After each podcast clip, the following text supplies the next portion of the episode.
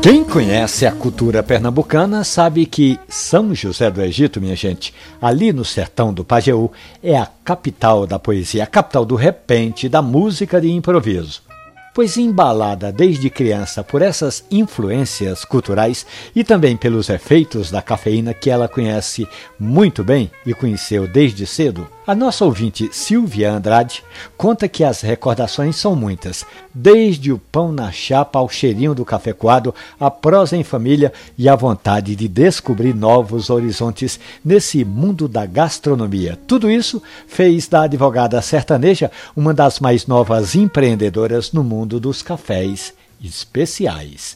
Silvia fez parceria e montou, em sociedade com o amigo Leandro Lima, uma cafeteria bem ali no Parque da Jaqueira.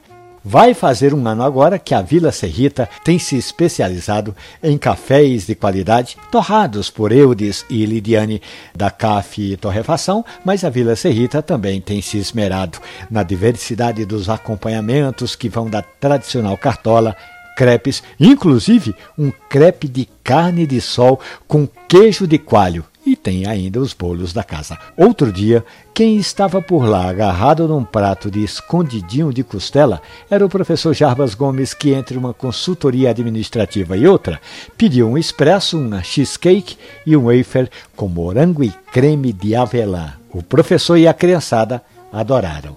Agora, o desafio de Silvia e Leandro é tocar o projeto da Vila Serrita com a animação, o sorriso de confiança e produtos de qualidade, como as boas cafeterias da cidade do Recife estão oferecendo. Ali na página da radiojornal.com.br ou nos aplicativos de podcast você encontra essa e outras histórias do mundo do café. Passe lá, café e conversa. Um abraço, bom café.